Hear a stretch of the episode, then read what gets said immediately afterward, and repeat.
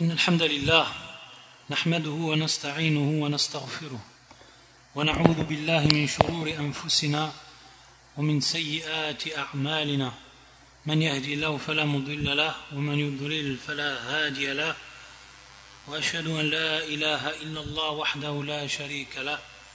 وأشهد أن محمدا عبده ورسوله.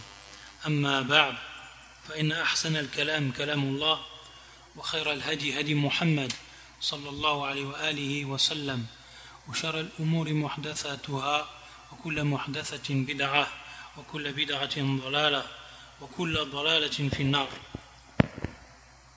Donc nous terminons l'explication du livre Ahkam wa Nasik al-Hajj wal Umrah, le Cheikh al-Islam ibn Taymiyyah, rahmatullah alayh.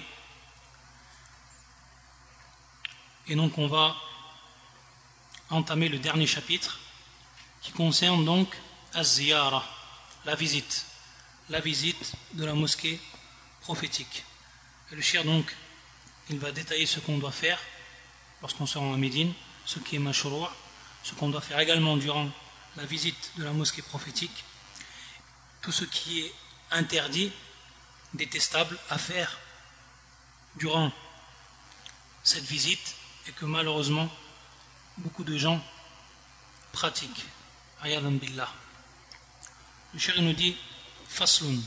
وإذا دخل المدينة قبل الحج أو بعده فإنه يأتي مسجد النبي صلى الله عليه وسلم ويصلي فيه والصلاة فيه خير من ألف صلاة فيما سواه إلا المسجد الحرام. ولا تشد الرحال إلا إليه وإلى المسجد الحرام والمسجد الأقصى. هكذا ثبت في الصحيحين من حديث أبي هريرة وأبي سعيد وهو مروي من طرق أخر. ومسجده كان أصغر مما هو اليوم وكذلك المسجد الحرام. لكن زاد فيهما الخلفاء الراشدون ومن بعدهم.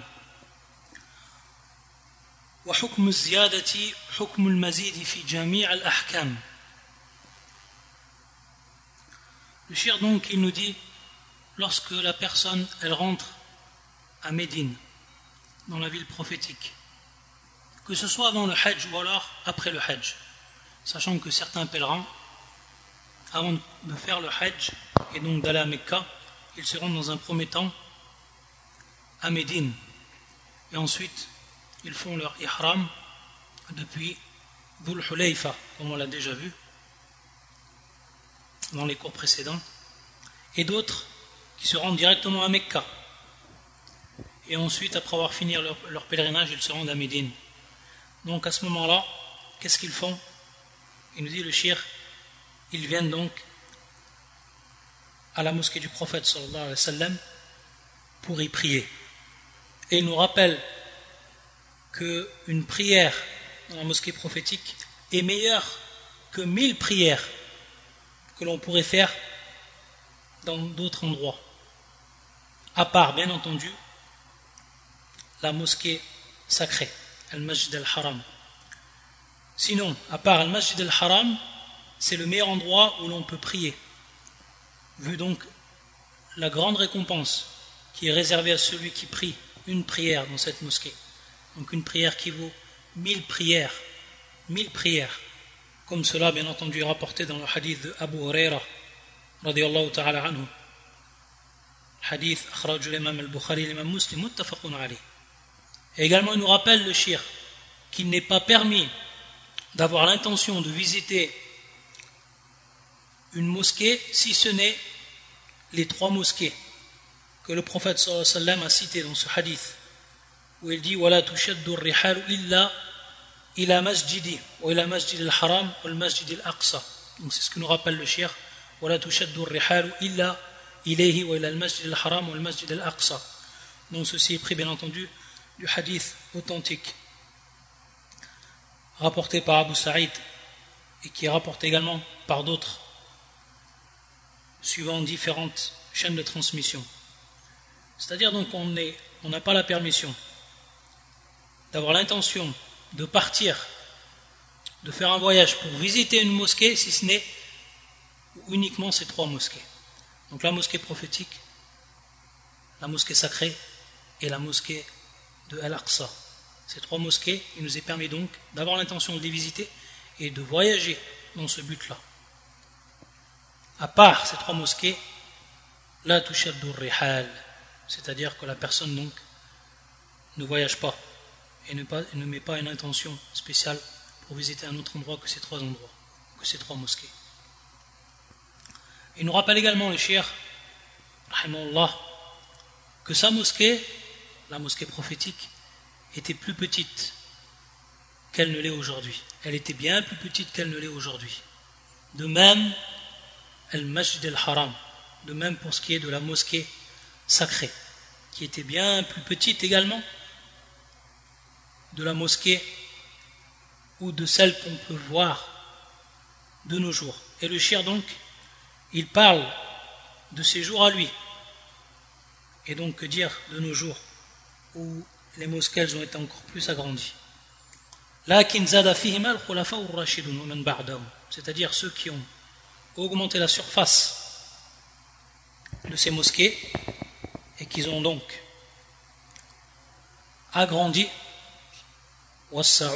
qu'ils ont donc agrandi les deux mosquées, cela s'est fait du temps de Al-Khulafa al-Rashidun, les califes bien guidés, et ceux qui sont venus après, parmi Al-Khulafa al-Umayyin ou al-Abbasiyyin.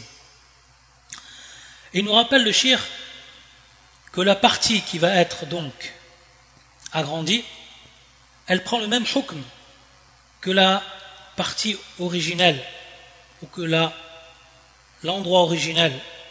C'est pour ça qu'il dit hukm ziyadati hukm mazid fi jami' al-ahkam. C'est-à-dire donc, ici c'est une règle qu'il nous rapporte, Shira l'Islam, et qu'on aura certainement l'occasion de voir lorsqu'on continuera le livre de Shir Sardi, fil qawaid.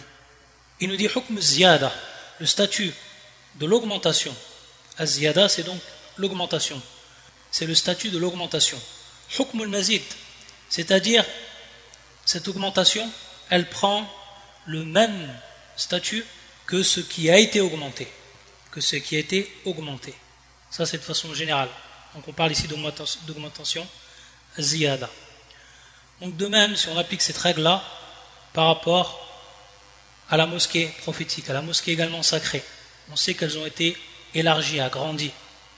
Ce qui est donc agrandi, il suit la mosquée d'origine. C'est-à-dire, la surface que qui était présente du temps du prophète sallallahu alayhi wa sallam. Donc tout ce qui était agrandi suit en fait la mosquée qui était présente depuis le prophète sallallahu alayhi. Elle prend donc le même hukm. C'est-à-dire donc, lorsqu'on rentre à l'intérieur de cette surface qui rentre dans la surface donc agrandie, alors les mêmes choses et la même loi s'appliquent à ce qui était applicable à la mosquée même du temps du prophète et à la surface qui était présente du temps du prophète. C'est-à-dire qu'on rentre dans la mosquée et la partie agrandie, on ne doit, pas s'asseoir sans prier rak'atayn. Et au moment où on rentre également on dit la dua du al-masjid et on rentre du pied droit, etc.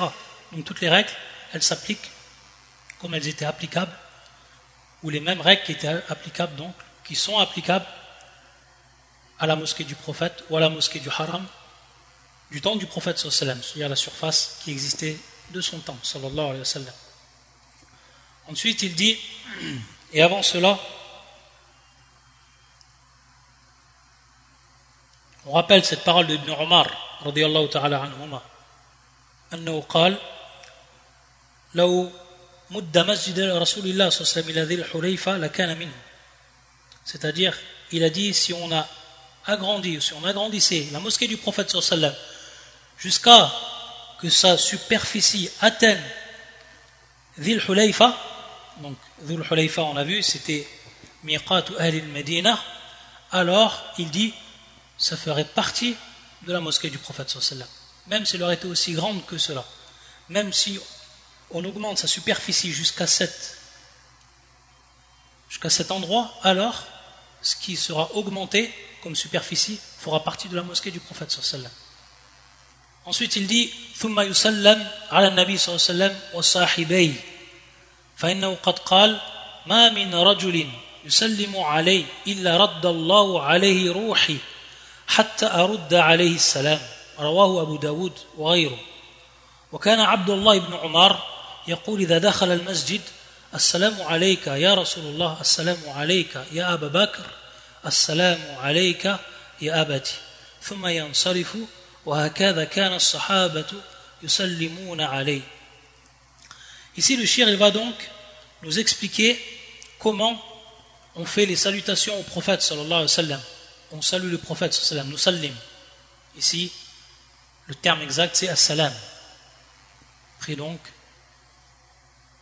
du terme arabe, salam. Il nous dit ensuite, une fois qu'il a prié dans cette mosquée, et qu'il a prié ce qu'il a voulu prier, il passe le salam au prophète sallallahu et ses deux compagnons, qui sont bien entendu enterrés à côté de lui. Donc leurs deux, tombes qui sont les tombes voisines du prophète sallallahu alayhi wa sallam, de celles du prophète sallallahu sallam. Et il nous rappelle dans un premier temps il nous rappelle dans un premier temps la, le statut légiféré, il nous rappelle le statut légiféré du salam sur le prophète sallam.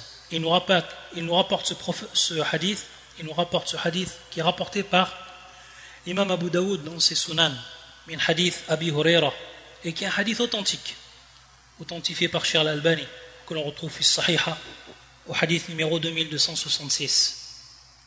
Où le prophète sallam يقول ما من رجل يسلم عليه ما من رجل يسلم عليه إلا رد الله علي روحي il n'y a pas donc un homme qui me passe le salut ou qui me passe le salam sans qu'Allah Azzawajal me rende mon âme. Il a alayhi ruhi.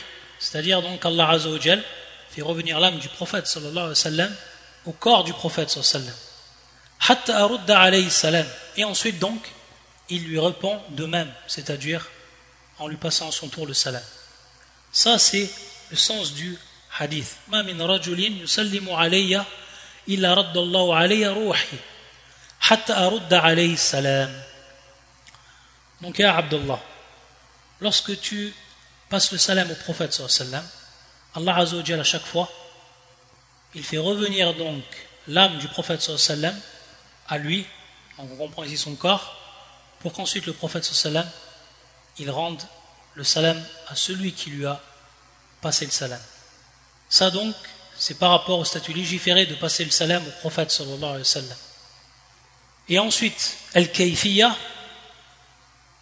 c'est-à-dire comment on passe le salam au prophète sallallahu alayhi il va nous rappeler ce athar de Ibn Omar et, qui va, il va nous dire ensuite que c'était ce que pratiquaient as-sahaba, les compagnons. Donc Abdullah ibn Omar, lorsqu'il rentrait dans la mosquée, il passait le salam, c'est-à-dire donc il passait devant l'endroit où est enterré le prophète sallam ainsi qu'Abu Bakr et son père et il disait assalamu alayka ya Rasulullah assalamu alayka ya Abu Bakr assalamu alayka ya abati.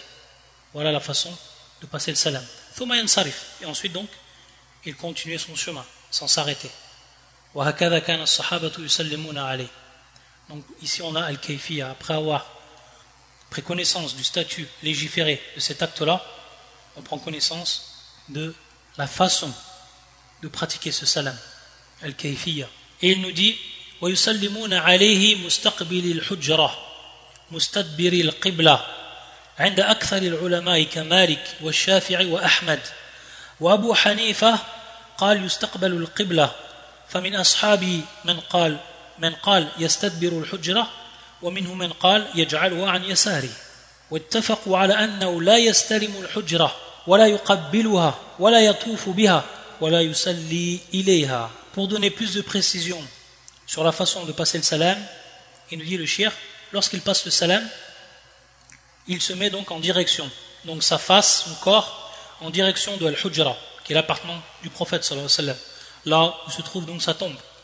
Il se met donc en direction de Al-Hujra, de son appartement, et il laisse derrière lui donc Al-Qibla, Biri al-Qibla. Il laisse derrière lui donc al-Qibla. Et cette façon de faire, c'est celle qui a été citée par la plupart des savants. Comme l'imam Malik, comme l'imam Shafi'i et comme l'imam Ahmed.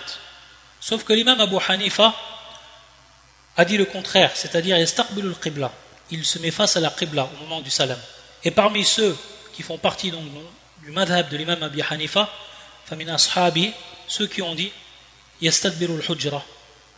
C'est-à-dire donc ceux qui ont dit à partir de la parole de l'imam Abu Hanifa qui dit on se met en face de al-qibla, ceux qui ont dit par rapport à, la position vis-à-vis de al-hujra, l'appartement, ceux qui ont dit il met donc al-hujra derrière lui, il laisse la hujra derrière lui.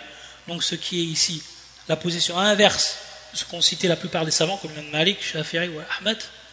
Et ceux qui ont dit, parmi Ashabi, ceux qui ont dit qu'il laisse al-hujra an yasari, qu'il la laisse donc à sa gauche.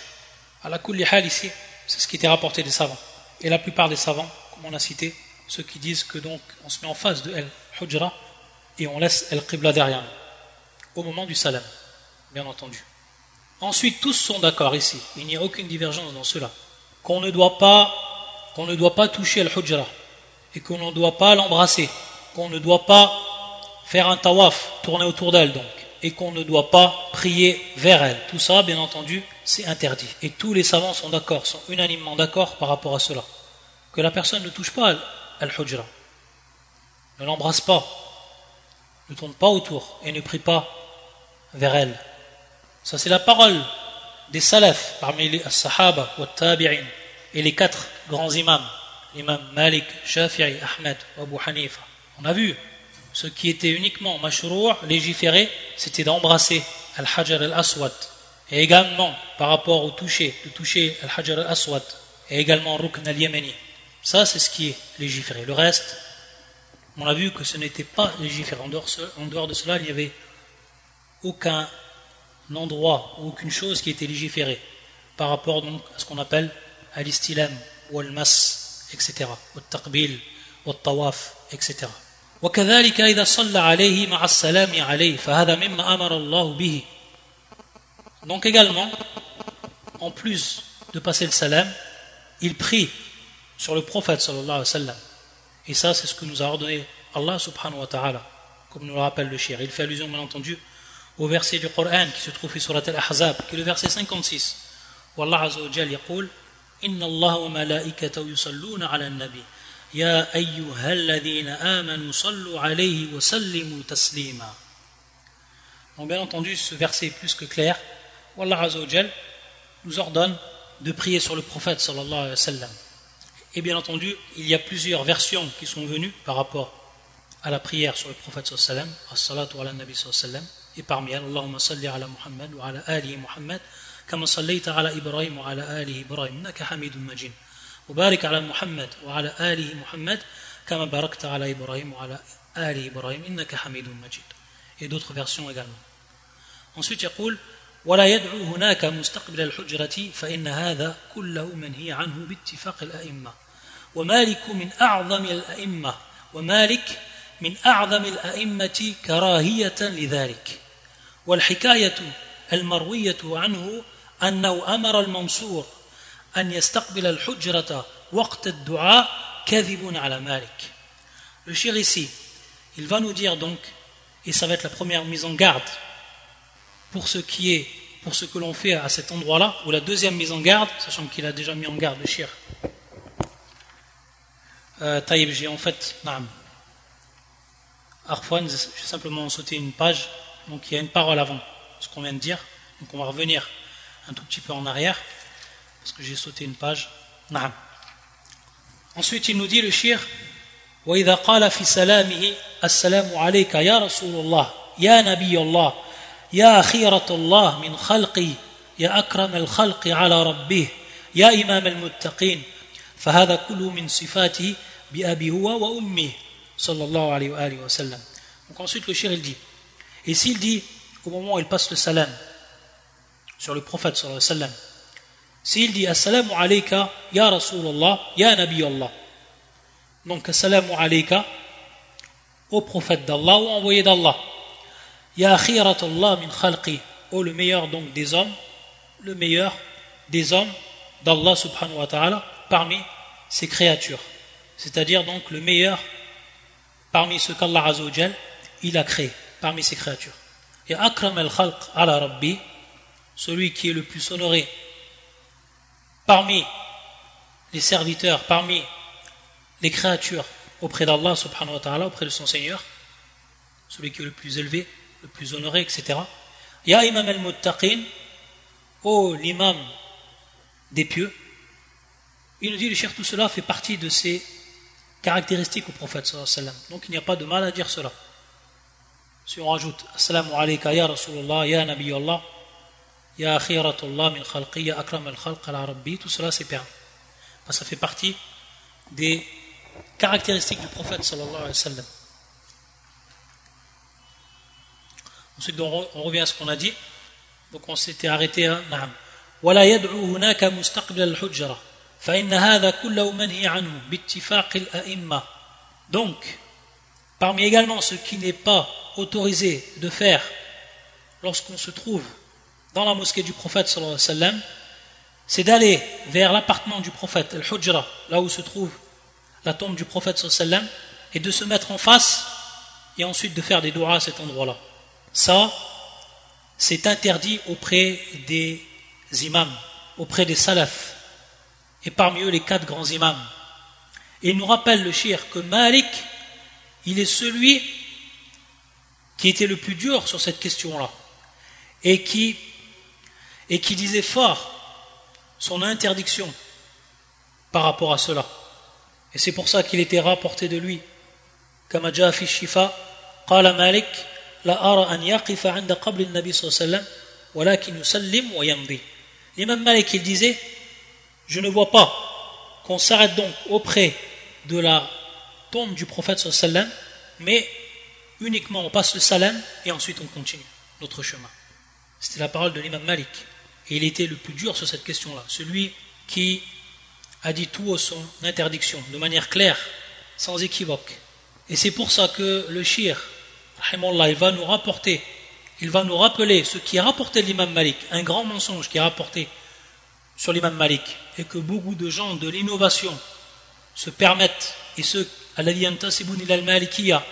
ceux qui se réclament de faire partie du madhab de l'imam Malik, parmi les gens de ceux qui se, réclament de faire partie de l'imam ou du madhab de l'imam Malik, mais qui sont en réalité très loin de par leur croyance, de par leur croyance, parmi les Soufia, wal Asha'ira et d'autres encore, qui se disent du madhab al-Maliki, mais qui en réalité sont loin, très loin de la croyance que portait et que disait tout haut l'imam Malik, Allah.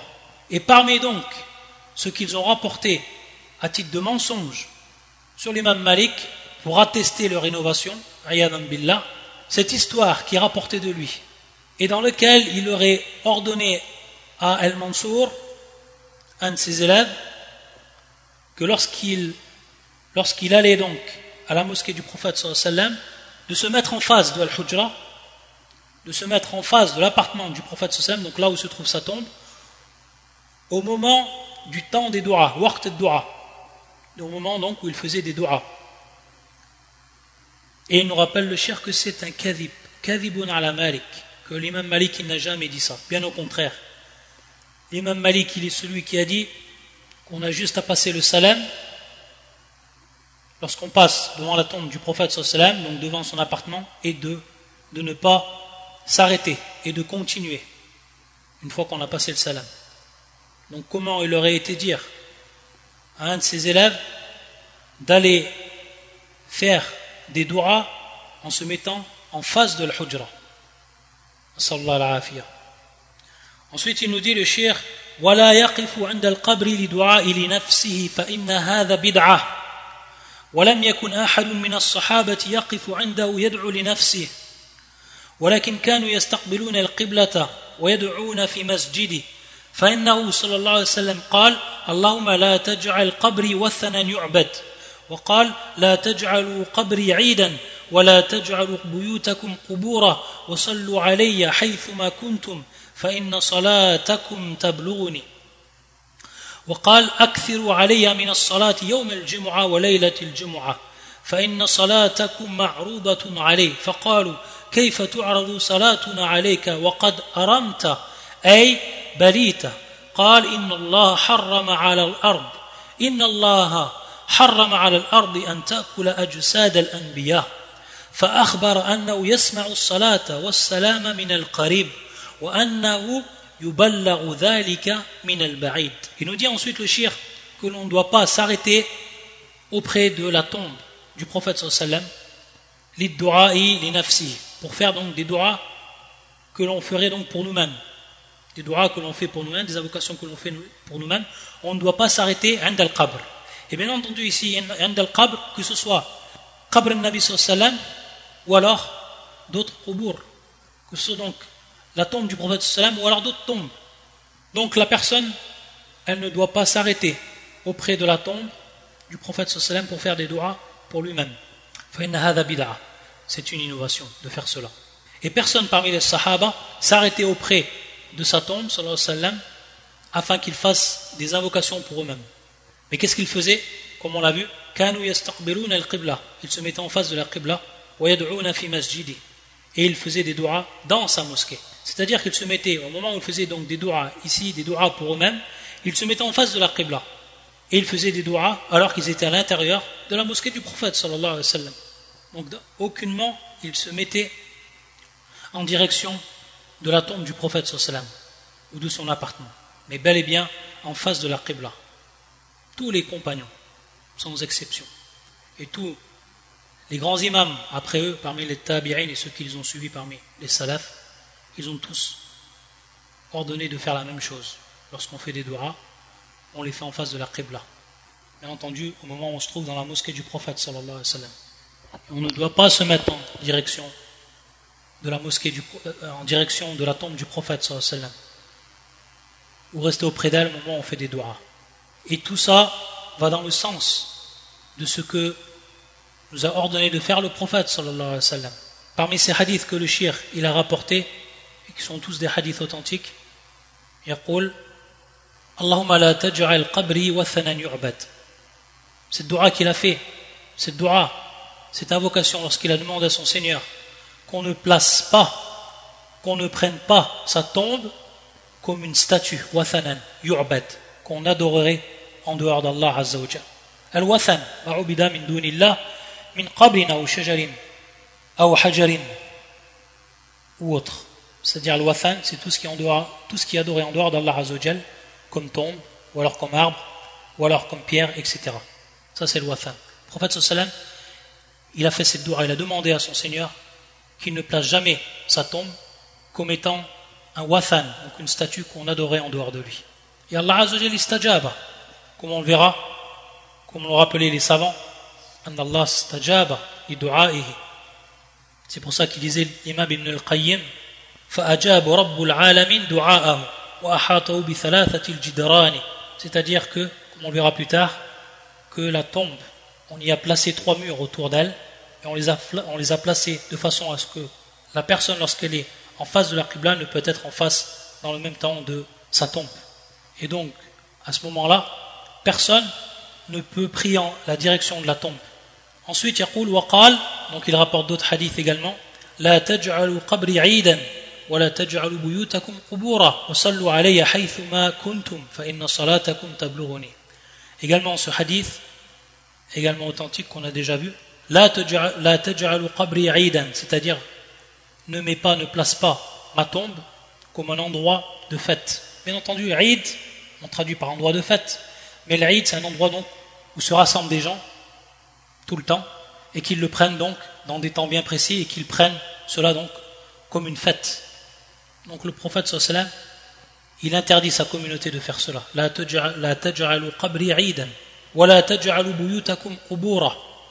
Et également, ne placez pas, ne transformez pas vos, maisons comme des tombes. C'est-à-dire ici, al-hathu ala salat, al-nafila fil bayt. C'est-à-dire, dans ce sens-là, on sait que fil qabr, l'homme il ne pourra plus prier.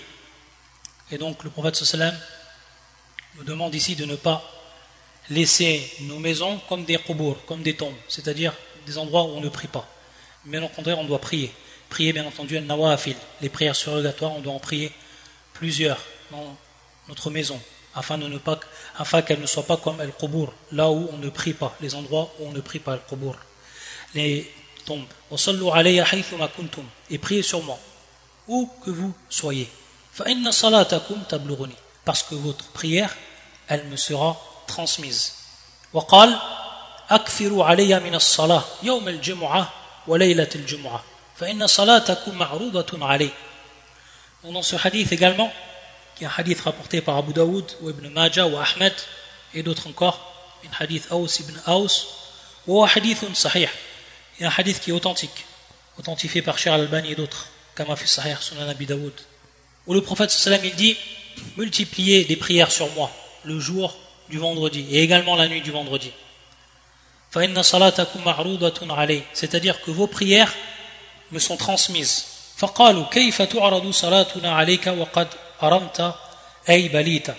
C'est-à-dire que ashkala ala sahaba hadith. Parce que le prophète sallam il a dit cela, il y a une ambiguïté chez les compagnons. Et c'est pour ça qu'ils lui ont demandé comment nos prières vont être transmises alors que tu seras waqad aramta, c'est-à-dire que tu seras donc en état d'ossement. Qal, et le prophète sallam donc, il répond à cette ambiguïté. Et il dit Inna Allah al-ardi an ta'kula al-anbiya. C'est-à-dire qu'Allah a interdit à la terre de manger le corps des envoyés. Donc à partir de là, le prophète sallallahu alayhi wa sallam, il rend le salam, comme on l'a vu auparavant. Et également, lorsqu'on prie sur lui, cette prière, elle lui est transmise au prophète sallallahu alayhi wa sallam. C'est-à-dire qu'on lui présente cette prière que, son que le serviteur d'Allah Azzawajal, que le serviteur d'Allah Azzawajal, il a prononcé sur le prophète sallam cette prière. Et bien entendu, al-kayfiya, adafi, ilm Azzawajal. C'est une chose, bien entendu, qu'on ne peut connaître. Le comment.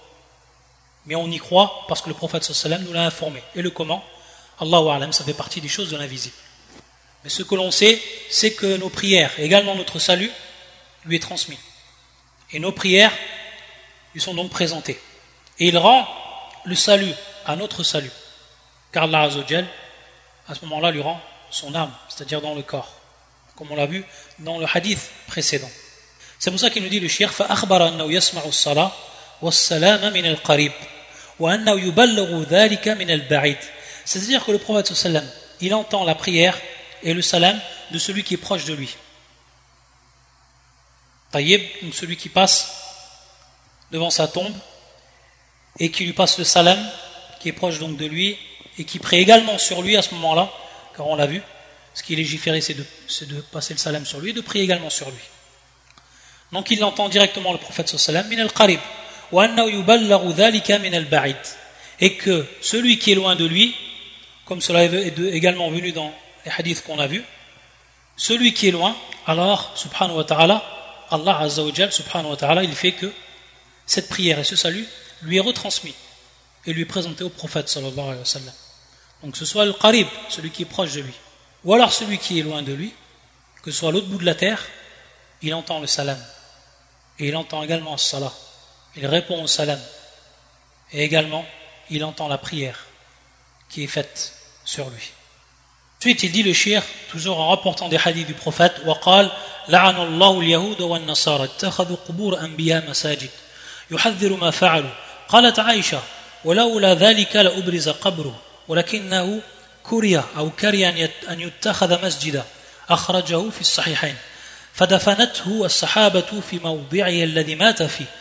من حجرة عائشة وكانت هي وسائر الحجر خارج المسجد من قبلي وشرقي من قبلي وشرقي. لكن لما كان في زمن الولد ابن عبد الملك عمر هذا المسجد وغيره وكان نائبه على المدينة عمر ابن عبد العزيز فأمر أن تشترى الحجر ويزاد في المسجد.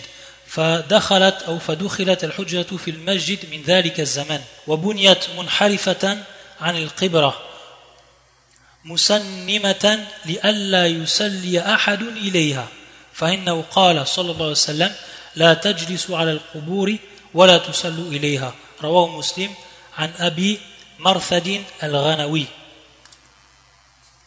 Ensuite, il nous rappelle le shir. Ce hadith du prophète sallam authentique également, rapporté par l'imam al-Bukhari et l'imam muslim, où le prophète sallam il dit qu'Allah maudisse les juifs et les chrétiens. Ils ont pris les tombes de leurs prophètes comme endroit de prière. Il a mis en garde le prophète de ce qu'ont fait les chrétiens, de ce qu'ont fait avant eux les juifs, lorsqu'ils ont pris les tombeaux de leurs prophètes comme des endroits de prière, c'est-à-dire qu'ils priaient à cet endroit-là, qu'ils faisaient également des doigts à cet endroit-là, etc. Tout ce qui est rentré dans ce mal. billah. Le prophète, de par ce hadith, il ferme, il ferme la porte à sa communauté pour ceux qui le suivront et qui suivront sa sunna. Il ferme la porte. Et c'est dans ce sens que rappelle Aïcha que s'il n'y aurait pas eu cette mise en garde du prophète sallam, alors sa tombe aurait été mise en avant, la oubrisa, c'est-à-dire que tout le monde aurait pu la voir directement et qu'elle aurait été bien entendu euh, bariz barizan mais à cause du fait qu'il a détesté bien entendu ici détesté dans le sens de l'interdiction qu'il a détesté qu'elle soit prise comme un lieu de prière qu'elle soit prise comme un lieu de prière. Donc c'est pour ça ma'ubriza qabru c'est-à-dire donc qu'elle n'a pas été mise en avant la, tombe du prophète sallam on va dire mise à découvert devant tout le monde mais lorsque il nous rappelle le shir lorsqu'il est mort le prophète sallam les compagnons l'ont enterré à l'endroit même où il est mort, c'est-à-dire donc dans l'appartement de Aïcha. Et donc elle était cachée, couverte, et non découverte, et mise aux yeux de tout le monde. il nous rappelle le shir qu'en réalité, à l'époque du prophète sallam, les appartements ils étaient en dehors de la mosquée. Ils étaient voisins à la mosquée, mais ils étaient en dehors de la mosquée à son époque. Donc ce qui veut dire que la tombe était totalement à l'extérieur de la mosquée, en dehors des murs de la mosquée du prophète sallallahu alayhi wa sallam.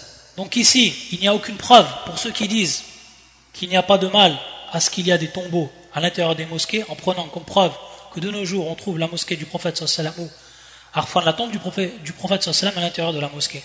Et vous savoir dans un premier temps, et ça c'est la première réponse à cela, à cette fausse preuve, la réponse à cela, c'est que du temps du prophète sallam, il était connu que tous les appartements, tous les appartements du prophète sallam, al ils étaient en dehors de la mosquée du prophète sallam et plus particulièrement l'appartement de Aïcha, qui se trouvait en dehors de la mosquée du prophète sallam. Et il nous dit le shir, par contre, du temps de Al-Walid ibn Abd al-Malik, mosquée a été agrandie. Cette mosquée et d'autres également.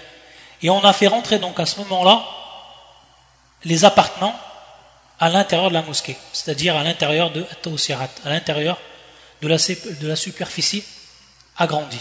Et il nous rappelle également le shir qu'à cette époque-là, son naïb, son représentant donc, qui se trouve à Médine, le représentant donc de Al-Walid qui se trouve à Médine, c'était Omar ibn Abdelaziz, et qui avait ordonné qu'on rachète donc ses appartements et qu'on agrandisse la mosquée.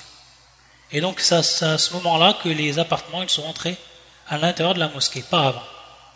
Et il faut savoir également qu'elles ont été construites, bien entendu ici le Hujra, auquel a été construit en position déviante par rapport à la Al-Qibla.